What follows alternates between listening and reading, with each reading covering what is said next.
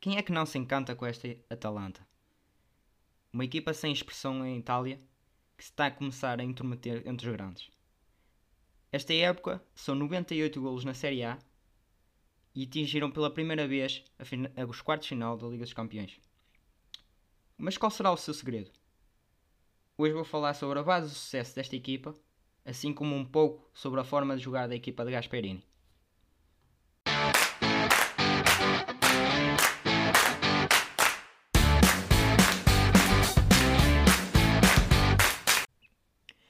Bem-vindos de novo. Uh, desta feita ao primeiro episódio da rúbrica Debaixo de Olho, rúbrica onde vou falar sobre projetos interessantes, análises táticas e sobre alguns jogadores que devemos acompanhar daqui para a frente. Hoje vou falar sobre a Atalanta, uh, uma equipa que temos vindo, para quem gosta de futebol, tem vindo a surpreender. Um, eh, tem se intrometido entre os grandes já nas últimas épocas. Um, e, então vou procurar aprofundar um pouco aqui o, o sucesso que, que não, não tem sido à toa que a Atalanta está a, a concretizar os feitos que tem vindo a fazer. Um, então decidi aprofundar e explicar um pouco uh, o, o, trabalho que tem sido executado. A Atalanta, que foi fundada a 17 de outubro de 1907, uh, esta é a data de fundação, mas só se concretizou em, como clube de futebol em 1920. E, e como, como disse, era um clube sem muita expressão na Itália, eh, sendo que só tem uma, uma Copa de Itália conquistada em 1962 1963.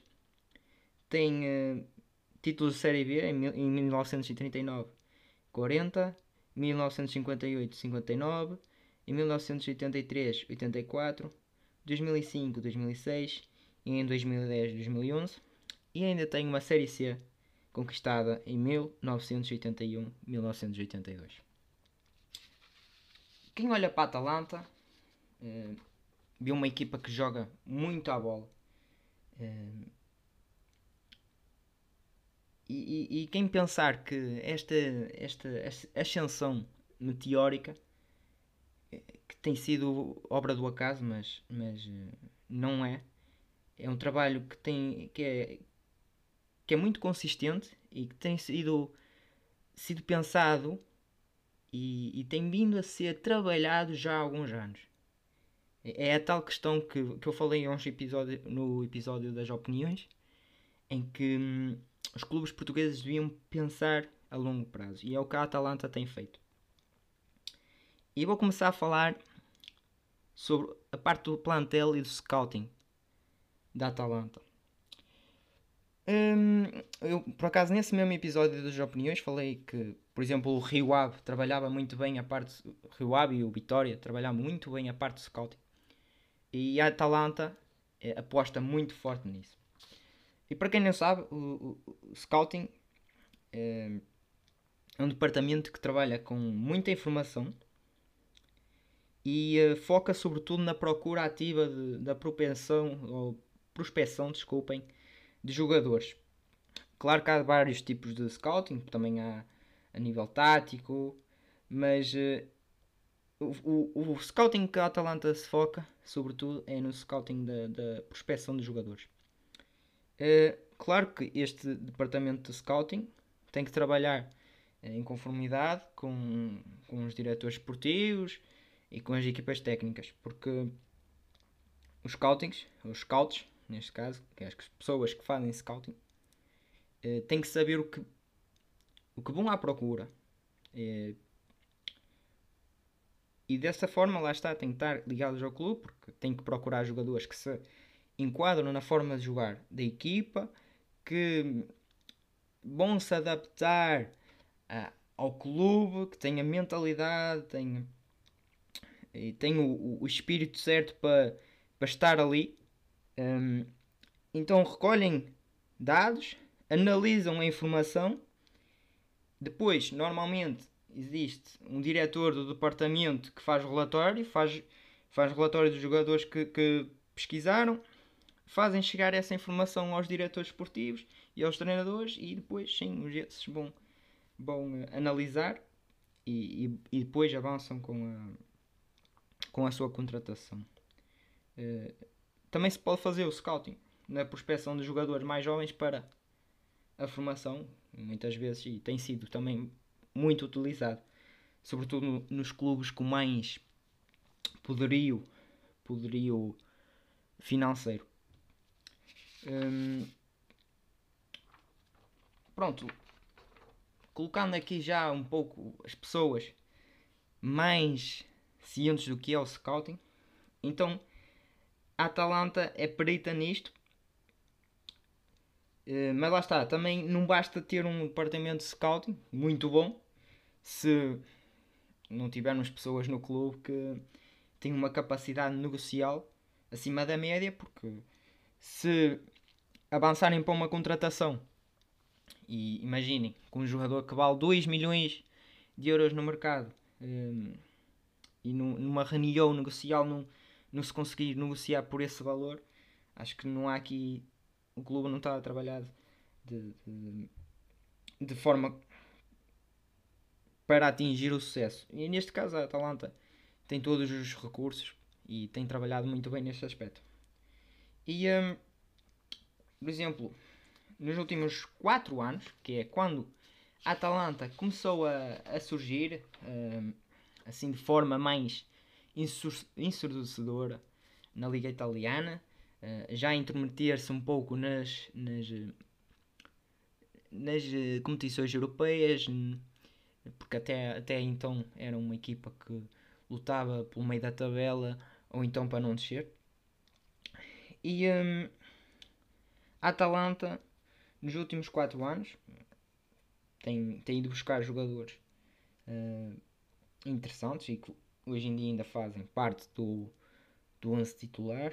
Eh, temos casos do mais recentes, por exemplo, desta época, 2019-2020, em que foram buscar o Luís Muriel por 15 milhões, uh, o Malinowski, que teve referenciado para, para o Sporting no início da época, por 13 milhões, o, o Doban Zabata por 12 milhões, uh, o, um, o Caldara que tinha saído do clube uh, anos antes e que regressou por empréstimo.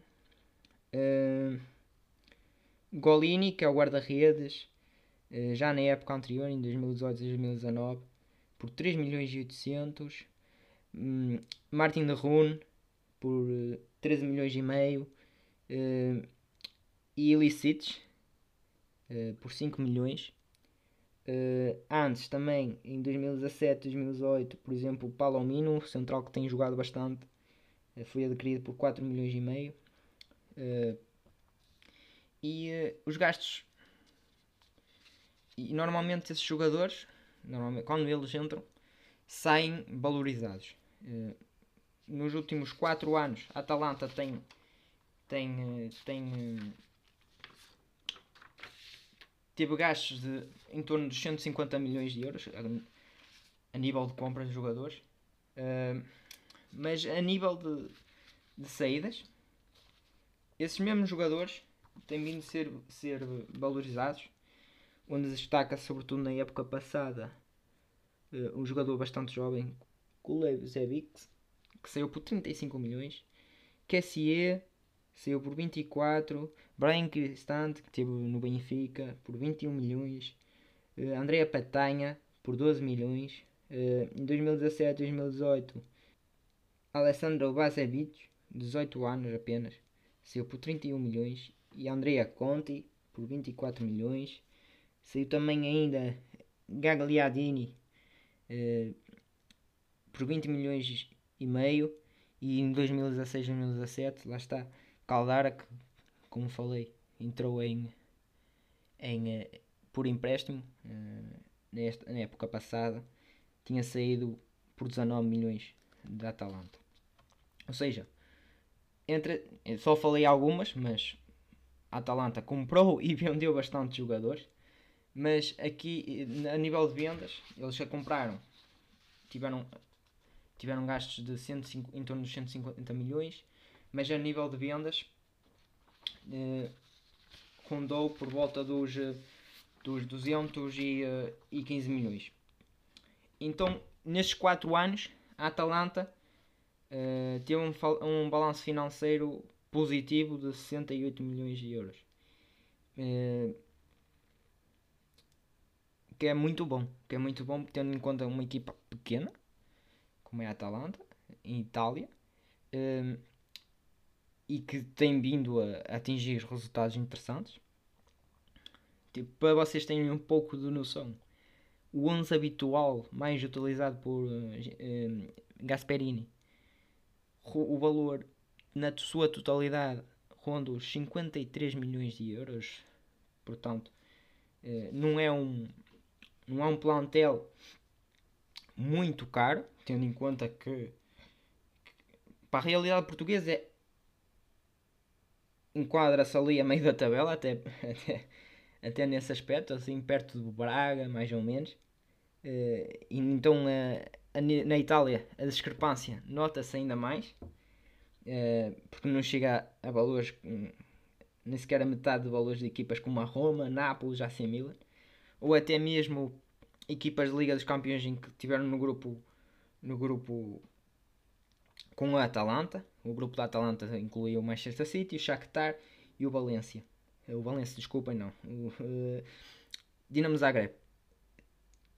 Por exemplo, a Atalanta. Sim, o Valência foi, foi a equipa que a Atalanta eliminou nos oitavos.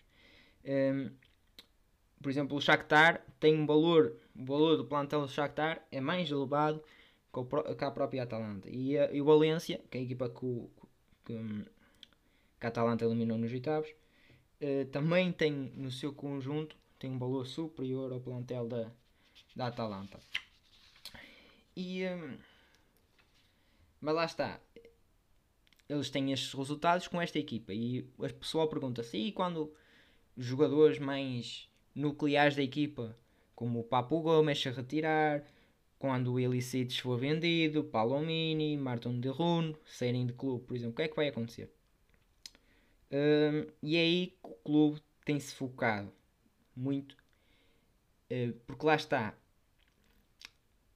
e eu tinha dito que o clube compra, mas não compra só, só a pensar no imediato. E lá está, aí entrou a parte do scouting, que é muito importante a prospecção de, de, de, jogadores e de jovens talentos. Então, eu só tinha falado um pouco de, de algumas entradas, mas ou várias, e um, a Atalanta uh, tem vindo também a, a contratar jogadores por, entre os 18 e os 23 anos, ou seja, já estão a pensar no futuro, Uh, e quando essas pessoas perguntam, ah, quando, quando, quando um, saírem esses jogadores nucleares, ah, esqueçam que a Atalanta. Não, porque os dirigentes da Atalanta já tinham pensado nisso, nisso há muito tempo e é aí que, que eles vão fazer a diferença. Porque muniram-se de jovens promessas que não jogam tanto, não têm jogado tanto, mas estão a crescer no seio da, da equipa, estão uh, a adquirir as ideias que o treinador pretende e estão uh, a familiarizar-se com o clube. Então, quando essas, essas, esses jogadores que neste momento são importantes no clube saírem, esses jovens vão entrar e o rendimento vai ser imediato. Uh, e é, imp é impressionante é, é, é, como é que os jogadores, no meio disto tudo, uh, como, é que, como é que eles saem valorizados? E é, é um ponto muito importante, porque imaginem, uma equipa que joga na meio da tabela o que é que, o que, é que acontece? Uma equipa que joga no meio da tabela ou então que não luta para não descer, o que é que joga? Joga de uma forma mais pragmática, mais à procura do ponto, não arrisca tanto. E o que é que acontece? Resguardam-se, não arriscam e não tem tanta bola. Ou seja, os jogadores vão acabar por não ser valorizados. Um, porquê? O que é que vai acontecer se, se, se as equipas jogam, jogam, jogam para o pontinho? Assim sendo. Um, os jogadores não saem valorizados, uh, andam ali na corda bamba, não sabem se vão estar na primeira divisão para o ano ou estar na segunda. Então, este clube, há uns anos atrás, a Atalanta decidiu investir num diretor desportivo do, do, do Kia Verona. Então, na, na época 2014-2015, trouxe Giovanni Sartori do Kia Verona e o clube, em conjunto com, com Sartori, desenhou um, eh, um modelo de sucesso com, com Gasperini à cabeça logo, que foi contratado em 2016 e 2017. Um, e então o que poderia ser uma, uma, uma bola negativa, uma bola neve negativa e, nociva para, para o crescimento do clube, um, devido a este todo projeto, um, fez com que se tornasse uma bola neve tranquila, positiva, respirável, um, em que todas as decisões são tomadas no contínuo e sustentado crescimento do clube. Um, ou seja, a visão de, de, o modelo de sucesso da Atalanta é, a visão é, é muito clara uh, baseia-se em, em arriscar. Um, porque é o que eu estava a dizer antes uh, as equipas meio de tabela que fazem resguardam-se um, ficam ali na expectativa e os seus intervenientes acabam por não ter muito muito protagonismo no jogo logo os jogadores não vão não vão se mostrar. Ou seja, então, o que é que a Atalanta procura? Arriscar. Uh, os jogadores têm de ter coragem uh, para assumir o risco, seja ofensivamente, seja defensivamente. Já estamos a entrar um pouco no quesito da, da, da forma de jogar, que também vou explicar. Uh, ou seja, a equipa tem que praticar um futebol de qualidade, um futebol que promova os jogadores. Logo, se os promover, eles vão sair valorizados. E saírem valorizados, o clube vai ganhar com isso, porque ganha proveitos financeiros e vem com mais dinheiro, vem jogadores com mais qualidade e os resultados só podem ser excelentes. Hum, então, sendo assim,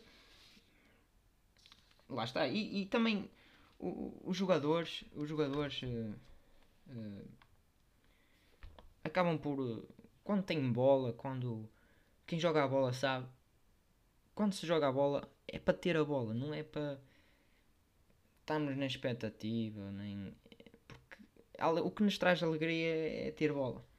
E depois as ideias, quando as ideias são de qualidade e os jogadores acreditam nelas, nas ideias se divertem em campo, acabam por melhorar uh, a nível individual e conseguem aliar isso, o, o sucesso coletivo. Um, ehm, portanto, praticar um, um, futebol de qualidade, um, futebol que promove, promove os jogadores, que expõe toda a sua qualidade e potencial, vende aos olhos de quem gosta e a quem quer ver. Quer ver. E, e sendo assim, os valores do, dos jogadores par são, são vendidos a um valor elevado.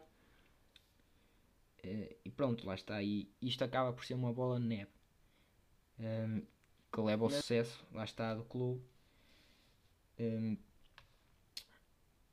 que, a meu ver, uh, mais cedo ou mais tarde, tem vai, vai trazer ainda mais frutos.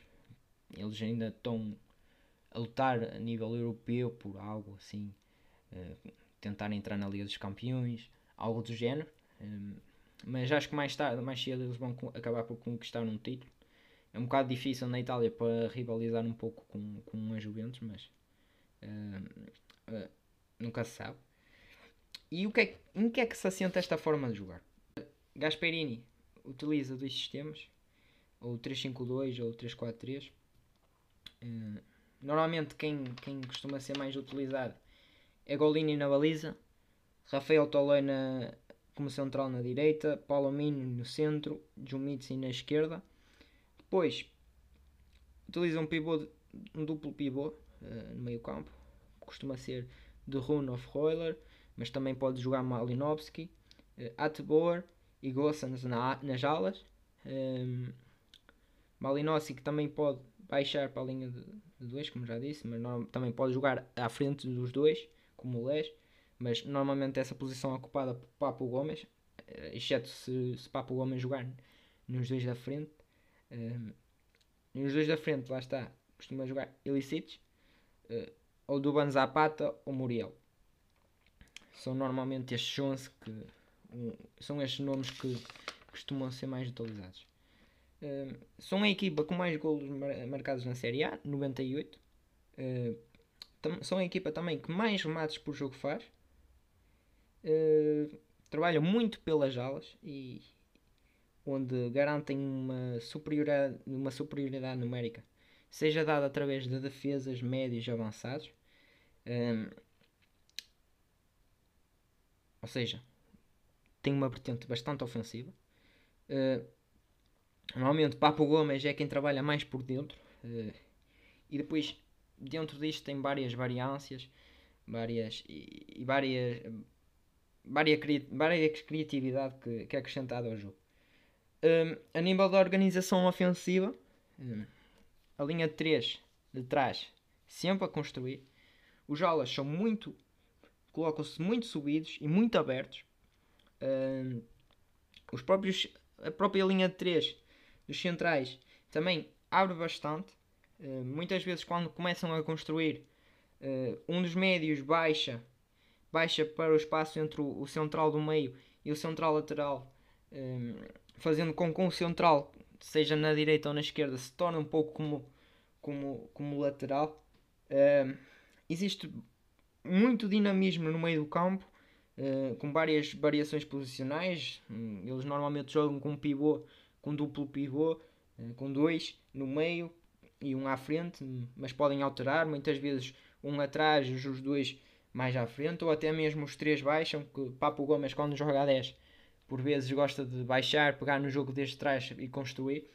Uh, sou uma equipa que, que prepara logo a perda de bola. Uh, são muito rápidos na reação à perda. Tem uma equipa bastante, as linhas bastante subidas. Logo, se perderem a bola, uh, tentam, tentam a ganhar logo. Uh, Existem várias trocas posicionais, sobretudo ilícitos.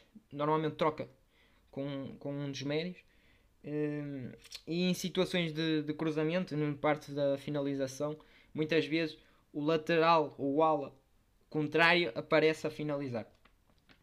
Na organização defensiva, condicionam sempre a equipa adversária na primeira fase de construção, obrigando a, a equipa a bater. Uh, Posicionam-se num, num 5-3-2, uh, fazendo com que os dois alas baixem para, para, para a linha de, dos três centrais.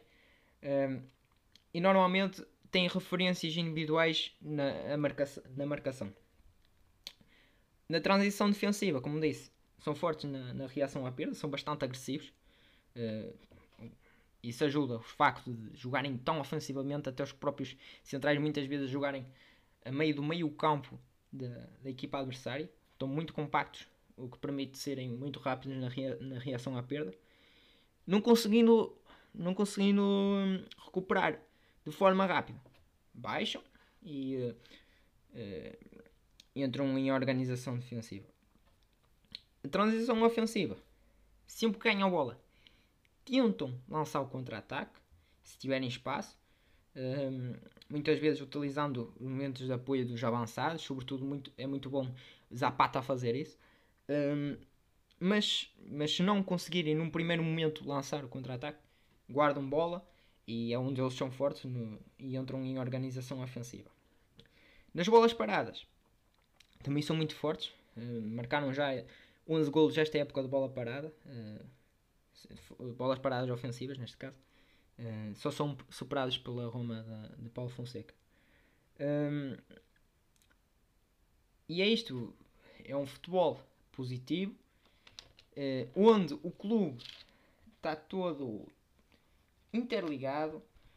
Toda a gente pensa da mesma forma.